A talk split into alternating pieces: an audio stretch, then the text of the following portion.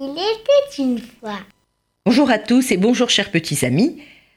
Aujourd'hui, un conte d'après une histoire de Patrick Fishman, extrait des contes des sages juifs. La joie du cœur, eh bien, c'est la femme. Il était une fois dans le Méla de l'ancienne Tétouan, deux amis qui s'étaient promis de marier plus tard leurs enfants. Bon, comme ça arrive souvent. Alors l'un devint riche, élut une seule fille, et l'autre éleva tant bien que mal ses trois fils. Mais le pauvre craignait de ne pouvoir honorer sa promesse. Son ami riche le rassura. Mais oui, mais oui, j'ai promis ma fille à un de tes fils. Mais je t'en prie, qu'ils aillent courir le monde et reviennent avec un bon métier. Ma fille, Eftsiba, épousera le plus méritant. Seulement le troisième fils, Anania, et la jeune fille s'aimaient et s'étaient jurés l'un à l'autre devant l'Éternel. Ce serment semblait quand même plus naturel aux yeux de la vie que celui scellé par amitié par leur père. Et voilà, avant de partir, les garçons se souhaitèrent de trouver tous de bons maîtres et un bon métier. Et ils se firent la promesse de se retrouver trois ans plus tard, jour pour jour. Les voilà partis, et la jeune fille pleura beaucoup le départ de son bien-aimé. Trois ans, c'est long. L'un prit un bateau, l'autre suivit une caravane, et le troisième longea la côte vers l'est. Après de nombreuses aventures et mésaventures, trois ans plus tard, ils se retrouvent. Heureux de se revoir, ils se racontent les péripéties autour d'un bon dîner. Alors moi, l'aîné, moi je suis devenu médecin. J'ai appris auprès d'un sage à traiter les cas les plus désespérés. J'ai appris à écouter leurs âmes, à soigner leurs maux avec des plantes données par l'Éternel. Et regardez cette fiole. Mon maître a composé cette formule qui ramène à la vie. Oui, j'en ai été témoin au Caire, si, si. Je ne sais qui je pourrais sauver à mon tour, mais béni soit ce moment.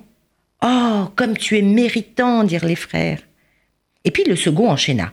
Moi, j'étais à Cordoue, et j'ai servi un grand astrologue. Il m'a ouvert le livre de la magie. regardez, il m'a donné cette boule de verre. Figurez-vous que je peux voir qui je veux et où je veux en, un instant. Oh là là, mais comme tu es méritant, firent les frères. Moi, dit le plus jeune, moi, Anania, j'ai rencontré mon maître dans un souk. Oh, oui, dans un souk. Il m'amena dans son atelier de laine et il m'enseigna son art et voici mon cadeau de départ. Et il sortit un petit tapis, certes bien tissé et bien terne. Un petit tapis, quoi. Ah, ne faites pas cette tête, vous allez voir. Anania monta sur le tapis et s'envola. Regardez, mais regardez, je peux aller où je veux. Alors là, là, les frères applaudirent. Ah oui, vraiment, vraiment, tu es méritant. Ils avaient maintenant hâte d'avoir des nouvelles de leurs parents. Zéra, allez, Zéra, allez, sors ta boule de verre.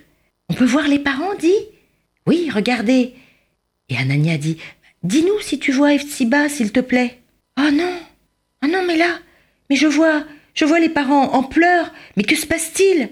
Mais le père de Eftiba est agenouillé à son chevet. Je vois beaucoup de personnes en noir. Oh non, mais est-elle? Non, non, non, non, non, non, ne t'inquiète pas, je la vois respirer. Mais elle paraît si faible.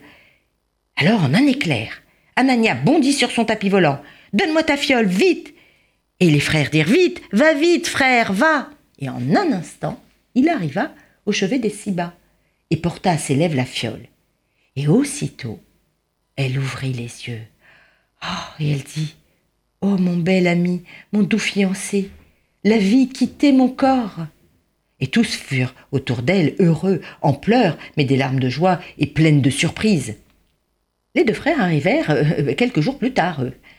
Alors les deux pères, amis, se demandèrent lequel était le plus méritant pour obtenir la main de Efsiba. L'aîné avait donné la fiole, certes, mais le plus jeune était arrivé à temps grâce à son tapis magique. Mais tout de même, c'est grâce au cadet, avec sa boule de verre, qu'ils ont su l'état de Eftsiba.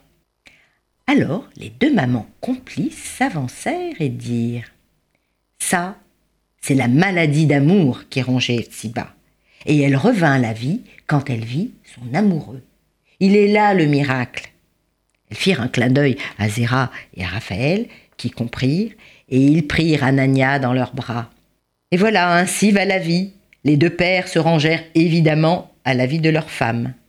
Car la joie du cœur, c'est la femme. Quelle jolie et tendre histoire. Le miracle de l'amour. Au revoir à tous.